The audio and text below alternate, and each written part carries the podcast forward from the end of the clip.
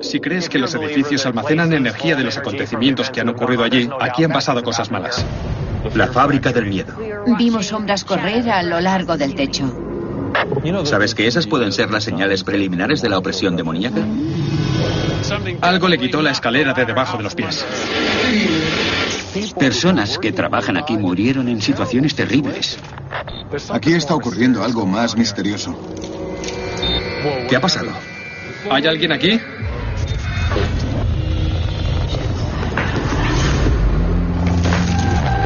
Hay cosas en este mundo que jamás entenderemos por completo.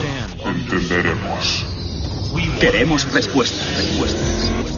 Nos hemos esforzado durante años para ganarnos la credibilidad, nuestra reputación, trabajando junto a los profesionales más reconocidos en este campo, captando pruebas revolucionarias de fenómenos paranormales. Te estás calando. Yo no puedo explicarlo. Estas son nuestras pruebas, nuestras aventuras de fantasmas. Buscadores de fantasmas.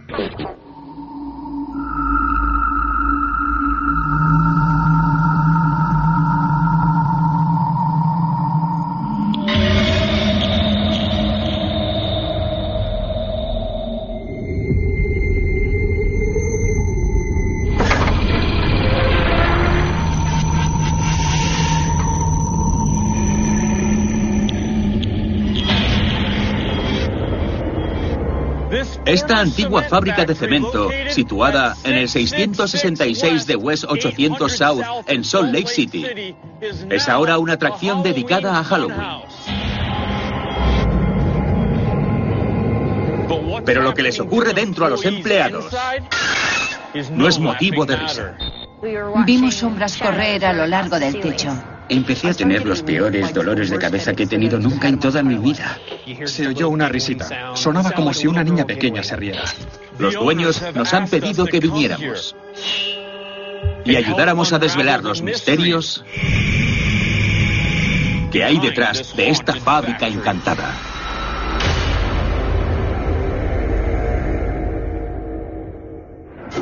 A finales de los años 1800, este edificio albergaba la fábrica de cemento Portland, que se mantuvo operativa durante casi 100 años.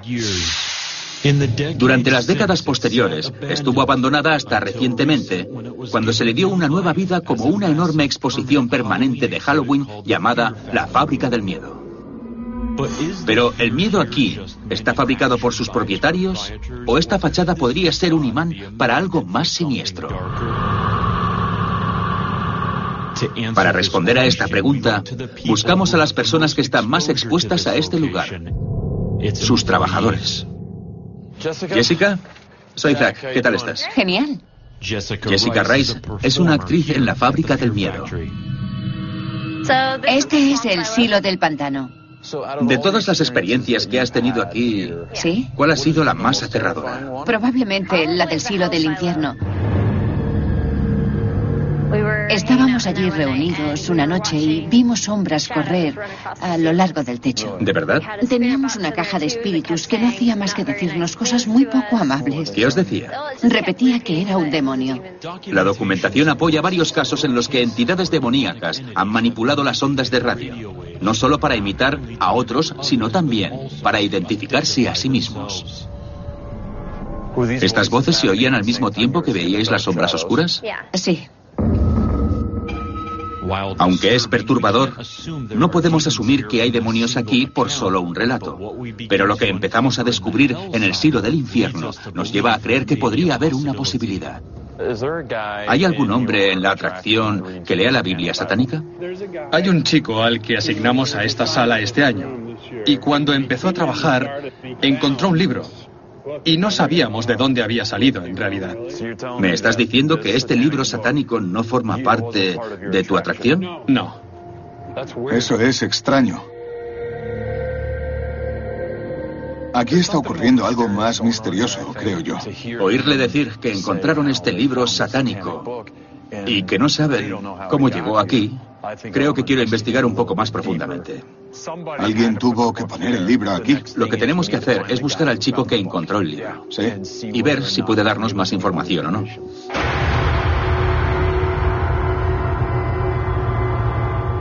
¿Cómo estás, tío? Estoy bien, ¿y tú? Bien.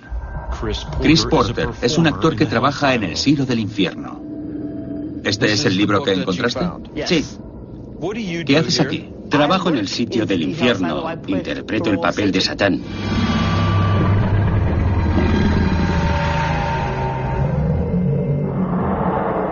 Escojo frases que suenan terriblemente muy brutales y las declamo. ¿Crees que es seguro hacer eso? Probablemente no, porque empezaron a pasar cosas raras. ¿Qué empezó a pasarte? Empecé a tener los peores dolores de cabeza que he tenido nunca en toda mi vida. ¿Sabes que esas pueden ser las señales preliminares de la opresión demoníaca y posiblemente de la posesión? Sí, sí.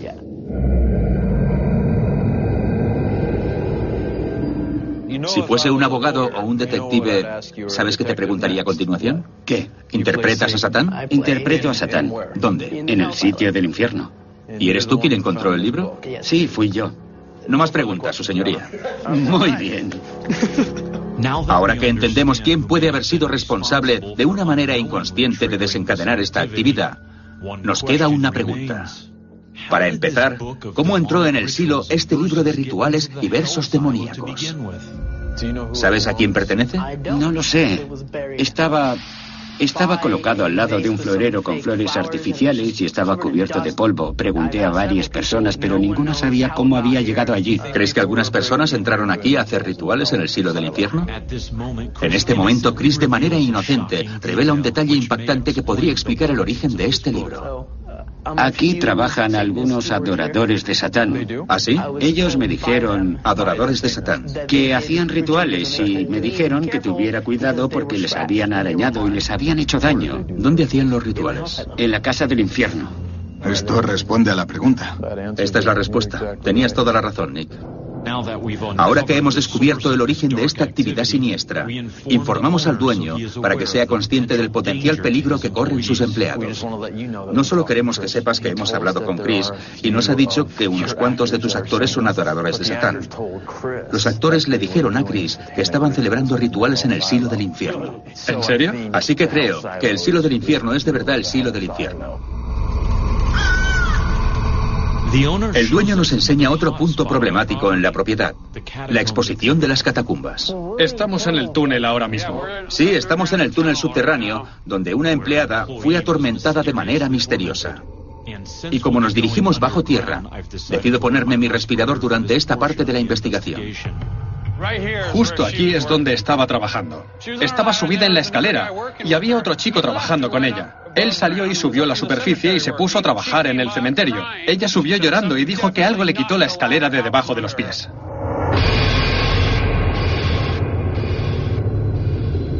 Este es el otro extremo del túnel. Esta es la zona donde dicen que George ha hecho contacto con muchas personas. Nuestra investigación nos muestra que George Howe puede haber sido la primera muerte documentada de la fábrica de cemento Portland. Era un obrero que estaba haciendo su trabajo cuando se encontró con una muerte horripilante.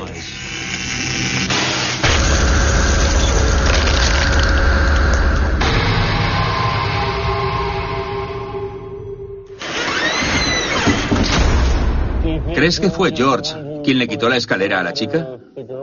No lo sé. Es una buena pregunta. Nos dirigimos hacia la exposición de la mansión para conocer a una pareja cuyas recientes experiencias en la fábrica del miedo demuestran que la energía malévola aquí no conoce límites. ¿Quieres volver al lugar donde ocurrió esto? Sí. Me preocupa él, no me preocupo por mí misma. Morgan Walton es un actor protagonista en la fábrica del miedo. Su mujer Erin viene con él a la entrevista. ¿Te ocurrieron cosas y creíste que había entes que se habían aferrado a ti y te habían seguido a casa? Sí, desde luego. Y mi mujer puede atestiguarlo. ¿Llegaste a la conclusión de que esa energía salía de este edificio? Sí.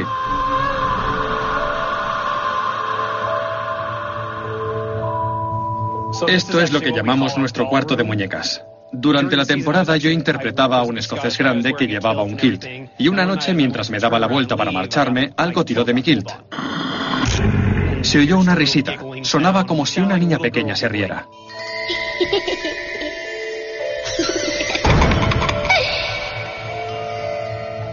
Lo más alarmante para mí es el sonido de las risas. Muchas personas asocian eso, obviamente, con espíritus de niños pequeños, pero también es posible que sean entidades malignas imitando algo inocente para atraerte. Chris, que actúa en el silo del infierno, nos contó que encontraron un libro satánico de rituales.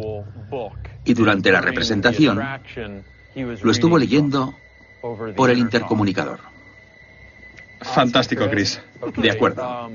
También nos contó que unos cuantos actores que conocía son adoradores de Satán y estaban haciendo rituales aquí. Cuando empezaste a contarme que algo te siguió a casa, quería que lo supieras. Le preguntamos a Erin cuál es su opinión de cómo afectó a su marido esta energía opresiva.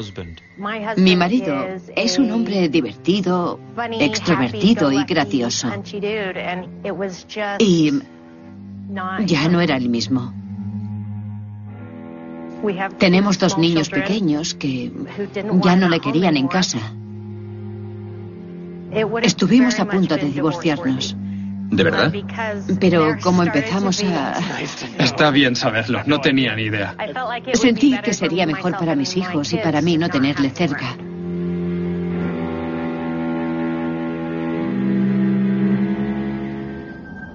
¿Ahora estáis mejor? Al 100%. Quiero que los dos os vayáis de aquí y os quedéis felices en casa. ¿Cómo se vuelven encantados ciertos lugares, creando imágenes del infierno, creando un entorno en el que asustamos a la gente, en una dirección que es la marca del demonio.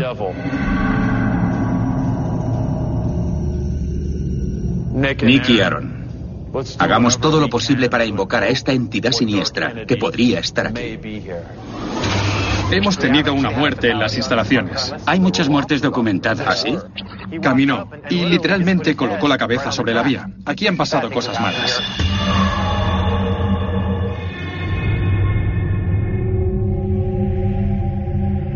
Hasta ahora, nuestra experiencia en Salt Lake City, Utah, está llena de acontecimientos inexplicables.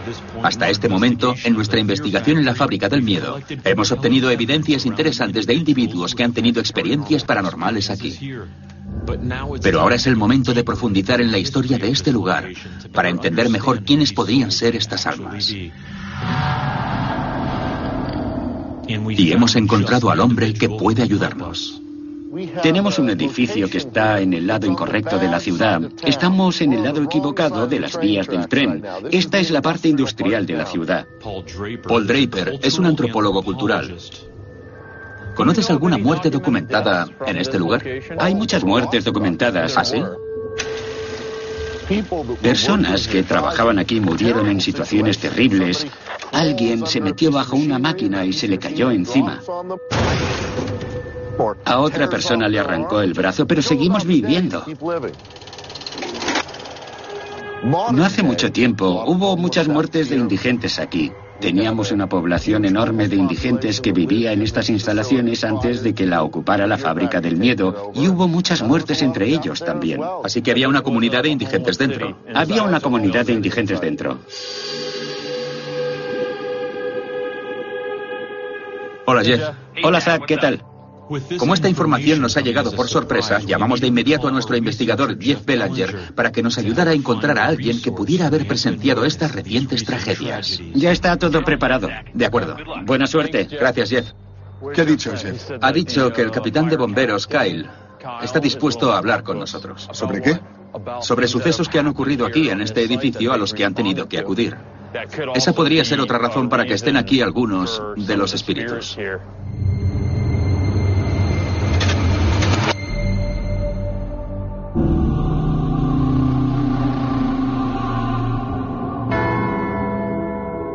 Capitán Lavender, ¿cómo está usted? Es un placer conocerle.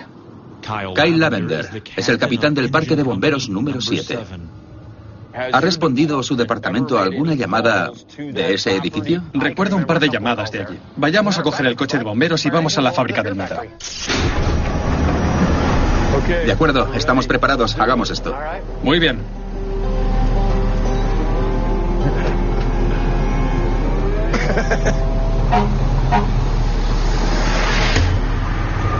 La fábrica del miedo es parte de nuestra primera zona para llamadas médicas de urgencia. De hecho, hemos tenido una muerte en las instalaciones. ¿Ah, sí? Parecía ser bastante obvio que fue un suicidio. ¿Encontraron el cuerpo? Sí.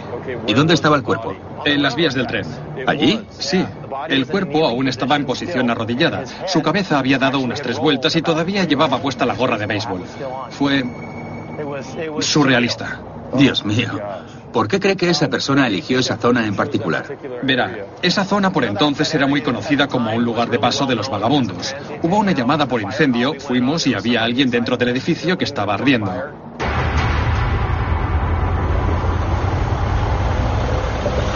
Al llegar a la fábrica del miedo, la sensación es aún más lúgubre mientras el capitán Lavender nos lleva al lugar donde tuvo lugar un extraño suicidio. Vamos por aquí, hacia las vías del tren.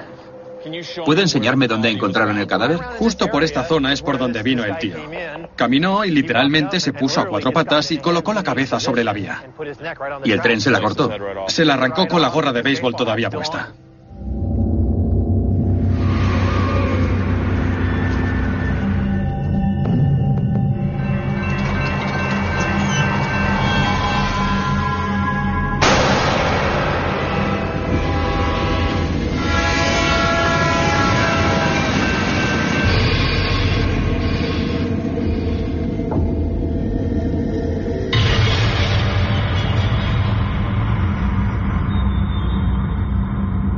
¿Hubo alguna otra muerte? Esa es la única muerte estando yo aquí. ¿Cuando era una comunidad de indigentes? Sí. Así que en realidad no hay forma de saber qué pasó dentro de la fábrica. No, porque hay muchas cosas de las que nunca informan. Y eso añade otra capa, como iba diciendo, a la oscuridad de la fábrica del miedo. El capitán Lavender nos lleva a donde una vez respondió una llamada por incendio y presenció algo que aún le parece inexplicable a día de hoy. Háblenos del incendio. Vinimos aquí. Pudimos ver el humo saliendo por todas las grietas y orificios. Había humo hasta esta altura. Tuvimos que entrar a gatas y dentro era un desastre. Había ropa, restos de cosas y había un par de botas con unas piernas dentro de pie, entre el humo, frente a nosotros.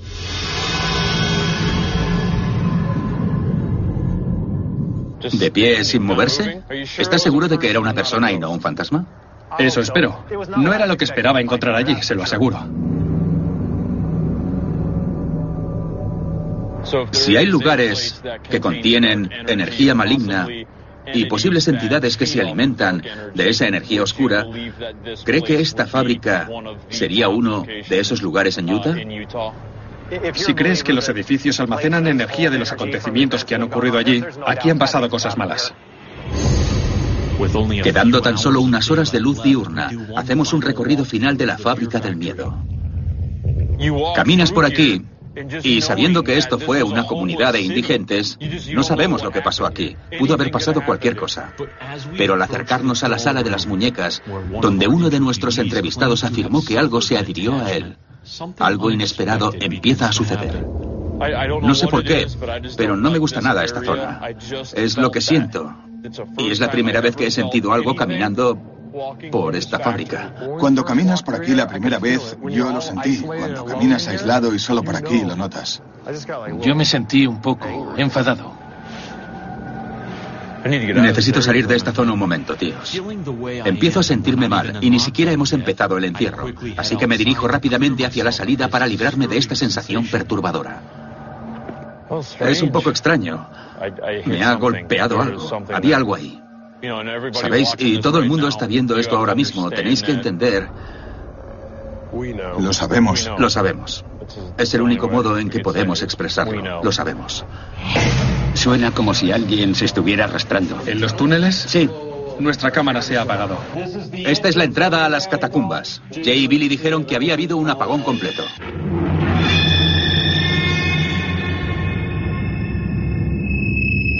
Antes de que Nick, Aaron y yo llegáramos para hacer la investigación en la fábrica del miedo, nuestros técnicos audiovisuales Billy y Jay estuvieron monitorizando cuatro cámaras de vigilancia de visión nocturna en directo repartidas por todo el edificio. A veces ocurren cosas cuando no vemos a nadie en una sala. Y Jay también colocó un micrófono en los túneles. Muy abajo y ahora mismo está en completo silencio, lo cual es estupendo. No hay mucha contaminación ahí abajo. Unos 45 minutos después de que Jay y Billy conectaran todas estas cámaras, Jay oyó algo salir de los túneles subterráneos donde un obrero de la fábrica, al parecer, fue aplastado por una máquina. Esta es la zona donde dicen que George ha hecho contacto con muchas personas. ¿Qué ha pasado? Suena como si alguien se estuviera arrastrando y moviéndose. ¿En los túneles? Sí. Escucha esto. Nuestra cámara se ha apagado. La cámara 4 se ha apagado. Escucha esto. La cámara 4 se ha apagado. Tienes que ir allí. Tengo que bajar. La cámara se ha apagado. Empecé a escuchar muchísimo ruido, mucho movimiento, mucho trajín, como si hubiera alguien caminando ahí abajo, así que Billy ha bajado allí corriendo. Va a investigarlo a ver si encuentra algo.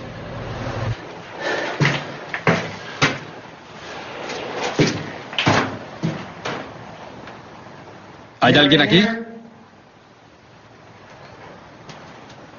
Sí, Bill ahora está muy silencioso. ¿Entonces ha parado? Voy a intentar una cosa a ver si puedo volver a conectar la cámara para que puedas ver lo que pasa. Es extraño. No veo nada aquí abajo, en absoluto. Espera un momento. Treinta minutos más tarde, Nick, Aaron y yo llegamos al lugar y Jay y Billy nos informan de lo que ha ocurrido. Reproduce el sonido. Sí, hazlo. Esos son pasos. ¿Qué? Sí, eso suena como si fuesen pasos pesados. ¿Me tomas el pelo? Y nuestra cámara se apagó. ¿Y cuánto tiempo llevaba la cámara grabando antes de este sonido? Empezó a grabar a las 7. Vale, empezó a grabar a las 7. ¿Qué hora es? Las 7.50. O sea, 45 minutos después. Sí. Así que desde entonces, escuchadme, durante 45 minutos no hubo nada de ruido. Una vez pasó el tren. El tren, de acuerdo. Esta cámara se apaga y luego oís el ruido. Sí. Reproduce el sonido.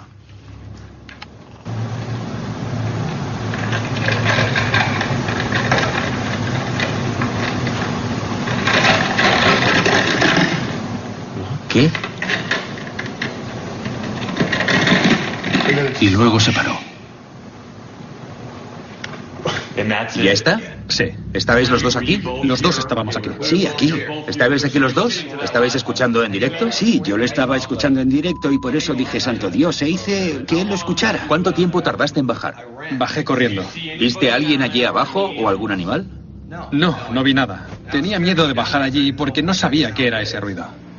Nick, Aaron y yo nos equipamos y nos dirigimos hacia el túnel de inmediato a investigar lo que había hecho ese ruido raro, inexplicable y muy extraño.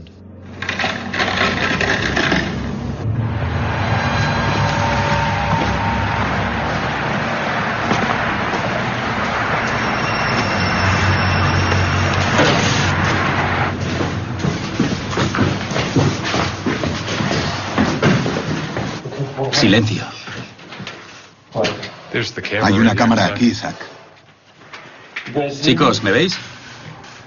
Sí. Ya hemos alcanzado el lugar de donde salió el ruido tan espeluznante que oyeron Billy y Jay.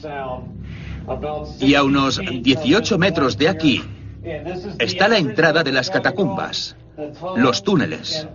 Además, justo debajo de esas escaleras es donde el dueño dice que empujaron de una escalera a una de sus trabajadoras. Y ella empezó a llorar por lo que le había ocurrido. Dijo que algo le quitó la escalera de debajo de los pies. Así que vamos a ir a esa zona para ver si este ruido está relacionado con algún fenómeno paranormal que empujara las escaleras de esta chica. Oh, esto es extraño porque es extraño.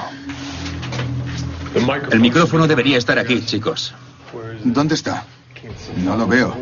¿Qué ha pasado? Las luces de emergencia se han encendido. Ha habido un apagón. ¿Cómo ha pasado eso? Se han encendido todas. Esperad, esperad. Acabamos de tener un apagón. Esperad. Sí, al parecer ha sido en todo el edificio. Las cámaras y el portátil siguen funcionando, pero porque llevan su propia batería. ¿No es extraño que haya sido en el momento en que llegamos a este lugar donde oísteis el ruido que hayamos sufrido un corte de luz? Eh, ese es el micrófono. Y estamos justo al lado del micrófono. En cuanto llegamos al lado del micrófono donde se oyeron los ruidos, se encendieron las luces de emergencia en el túnel. Y Jay y Billy dijeron que había habido un apagón completo. Zack, Voy a ver si esto es... ¿has oído gemidos? ¿A alguien haciendo...? Escucha. En este momento exacto, la cámara de Aaron capta el gemido inexplicable que Nick oye. Se encendieron las luces en el túnel y en el túnel y en el túnel Jay y Billy dijeron que había habido un apagón completo. Era un gemido fuerte que provenía de allí abajo. Te juro que lo he oído mientras estaba hablando. ¿Hay alguien aquí? ¿Hay alguien aquí abajo? Algo me ha golpeado.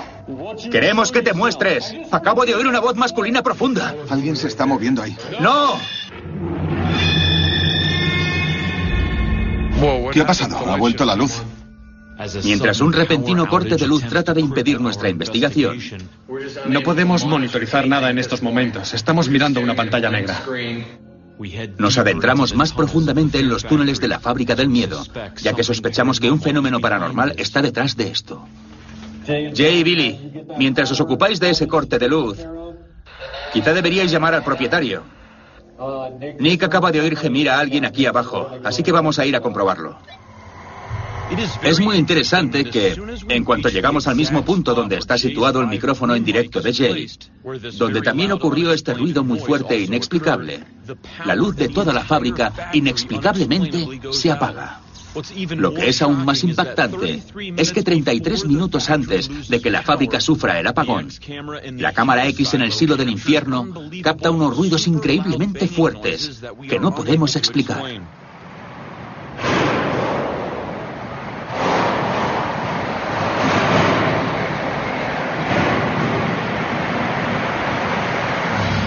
Fue exactamente en este momento, cuando los cinco estábamos en el centro neurálgico revisando los sonidos que salían de los túneles. Y como estábamos escuchando ese audio, no sabíamos que esta cámara estaba captando estos sonidos en el silo del infierno.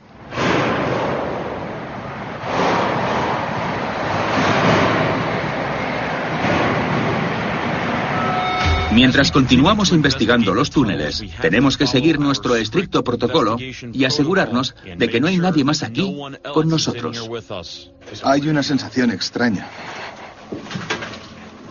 Zack, voy por aquí por si acaso. Sí, de acuerdo. ¿Hay alguien ahí atrás? Vimos que la luz de emergencia se encendió cuando pasó esto. Cuando llegamos aquí. Por eso las luces, las luces se encendieron. Alguien se está moviendo ahí. Hay alguien caminando hacia nosotros. Lo habéis oído, ¿no? Silencio, santo Dios. Cuando llegamos aquí, por eso las luces, las luces se encendieron. Alguien se está moviendo ahí. Hay alguien caminando hacia nosotros. Algo me ha golpeado.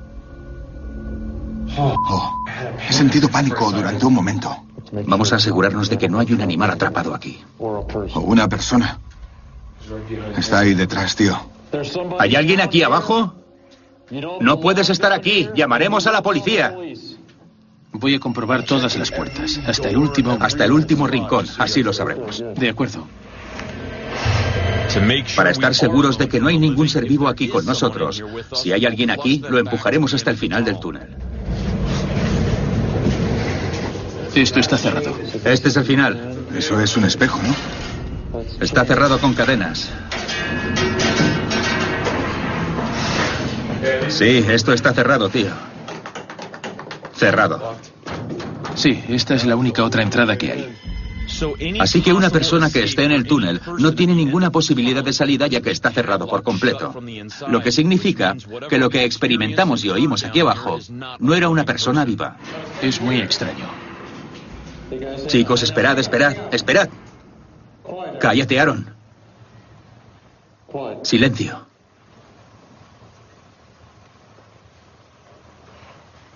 ¿Qué? ¿Son pasos? Sí, sí. ¿Los oyes tú también? Yo los oigo. Está caminando por aquí. ¿Queréis quedaros? Voy a volver yo solo.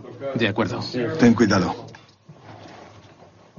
Queremos que hagas contacto con nosotros. Queremos que te muestres.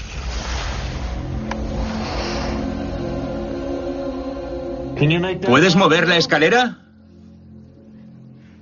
Voy a poner el dispositivo de grabación sobre la escalera. Voy a retroceder. ¿Puedes acercarte a la escalera y hablar al dispositivo? Eh, chicos, tengo una sensación eléctrica al lado de la escalera. Aaron, ¿eras tú quien hablaba? ¡No! Acabo de oír una voz masculina profunda al mismo tiempo que se han apagado las luces.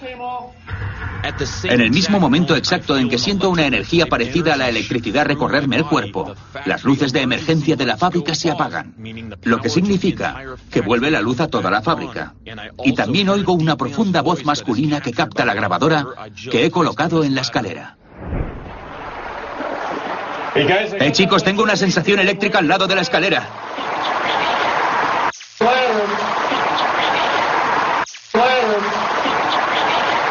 Aaron, ¿eras tú quien hablaba?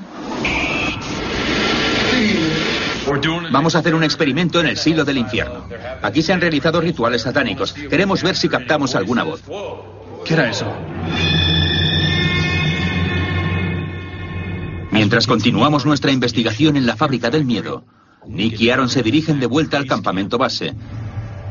Mientras yo permanezco en los túneles subterráneos, abriéndome a la energía que hay aquí, que si es verdaderamente paranormal, podría ser la misma fuerza que empujó a una empleada y la tiró de la escalera.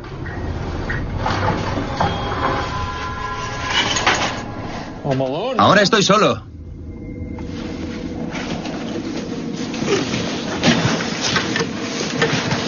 He llegado al final y empiezo a usar la caja de los espíritus SB7, mientras el dispositivo hace un barrido de las frecuencias de audio. No hay nada más que ruido blanco vacío hasta que hago una pregunta. ¿Quién está aquí conmigo? ¿Cómo te llamas?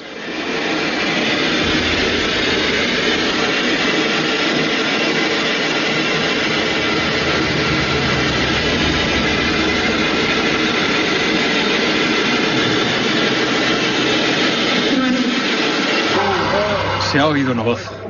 Ha salido una voz femenina. No he oído más voces. ¿Quién está aquí conmigo? ¿Cómo te llamas?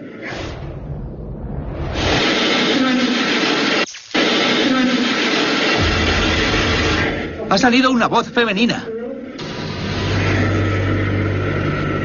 ¿Puedes decirme si cortaste tú la luz?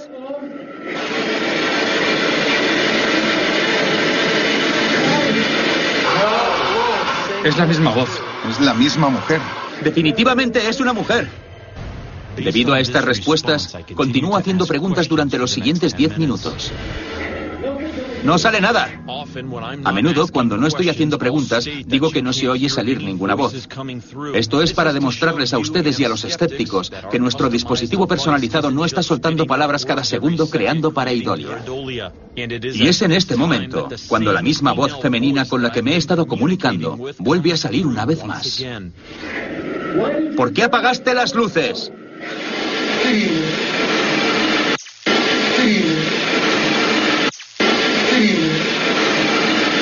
Esta mujer se reveló y habló tres veces.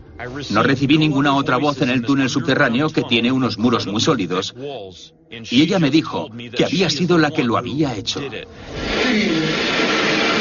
¿Está aceptando la responsabilidad del apagón y de los ruidos inexplicables? Ahora vuelvo al campamento base para llevar a cabo la siguiente fase de nuestra investigación. De acuerdo, vamos a hacer un experimento. Y ya puedes darte la vuelta, Chris. Quizás recuerden a Chris. Chris interpreta a Satán en la atracción de Halloween. Y Chris es quien además encontró este libro de rituales satánicos en el silo del infierno. Bien, vamos a estar observándote desde el centro de vigilancia. Muy bien. Como hemos dicho, no estamos justificando esto ni pidiéndote que hagas algo que no hayas hecho ya. Como nos dijiste, leíste esto en el silo del infierno, donde han ocurrido muchos acontecimientos, donde se han realizado rituales satánicos y dijiste que hay mucha actividad. ¿Por qué no íbamos a traerte aquí, dejar que leyeras y observarte? También le hemos equipado con un dispositivo adherido a la espalda para estabilizar esta unidad. Y mientras lees el libro, queremos ver si captamos alguna voz o algún gruñido o algo parecido. ¿De acuerdo? Voy a seguirle hasta allí con la cámara, ¿no? ¿Quieres ir con él? Iré con él. No diré nada, solo me quedaré sentado. Vale, ¿por qué no hacemos una cosa? ¿Por qué no dejamos que vaya el primero solo? Está bien. La zona de la fábrica hacia donde se dirige Chris es también donde innumerables personas han dejado de trabajar en la atracción debido a las experiencias tan aterradoras que han tenido aquí. Hubo noches en las que el 10% de nuestro reparto se fue a casa. Vimos sombras correr a lo largo del techo.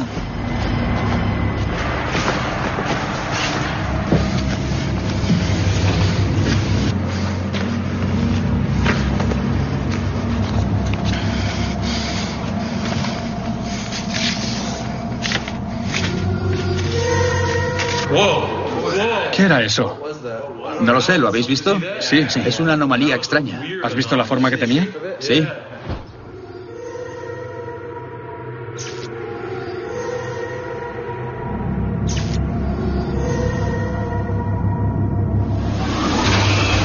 Tío, me estoy sintiendo muy débil. Con seguridad estoy oyendo algo aquí.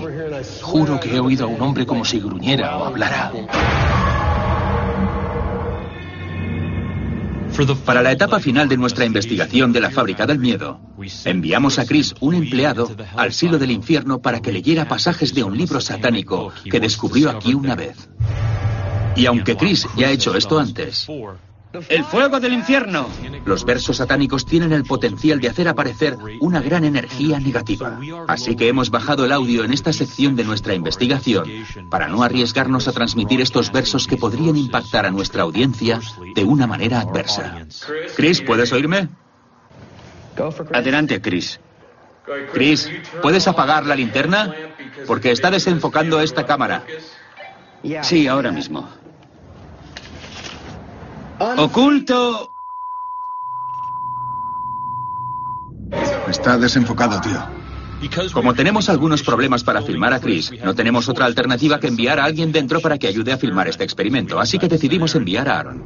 A mi derecha. Sí, sí, justo ahí. Déjalo así, vuelve y fílmale ahora. De acuerdo. Está bien. Oculto.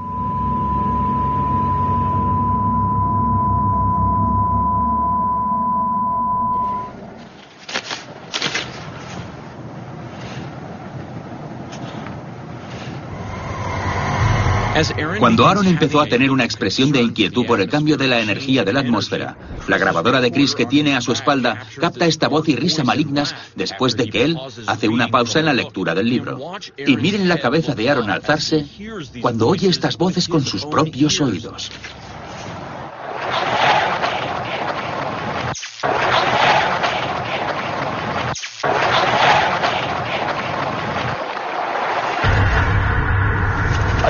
Con seguridad estoy oyendo algo aquí.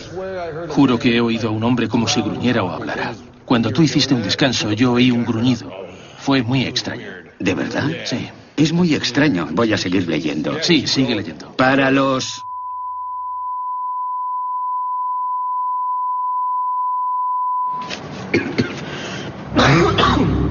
Tío, me estoy sintiendo muy débil. Ah, sí. Sí, casi groggy. Si necesitas hacer un descanso, dilo. Creo que estoy bien. Avanza.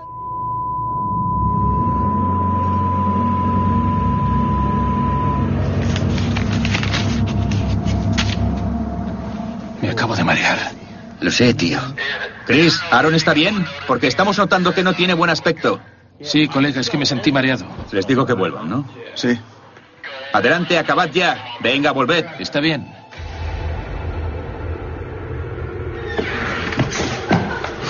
Eh, ¿Sabes lo que ha sido una locura, Zack? Me siento mucho más cansado ahora. Había tanta energía que era como si estuviera él y otra persona todo el tiempo. ¿Te sientes bien? Sí, muy agotado. Como si debiera irme a la cama de inmediato, como, como si hubiese estado días sin dormir. Oh, tío. ¿De verdad?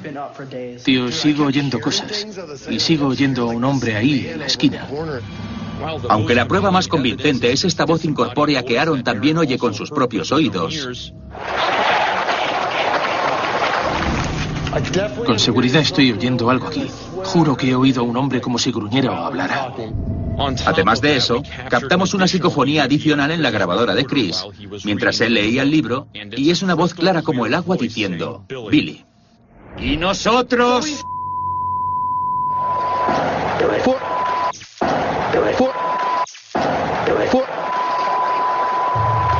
Aunque Billy no está en la sala en ese momento, cuando estaba él solo colocando la cámara en esta sala, tuvo una experiencia perturbadora que le hizo negarse a volver a entrar allí. En el momento en el que entré en el silo del infierno, no sentí que estuviera solo. Estaba desenrollando el cable y lo estaba distribuyendo por el pequeño laberinto y sentí como si alguien me pisara los talones, siguiéndome durante todo el tiempo. Durante solo ¿Te mareaste o algo? Lo estuve durante un rato y luego se me pasó. Sí, lo estuve. Sí, hay algo raro ahí. Era como un latido, como un ritmo lento de energía. Sí, era raro.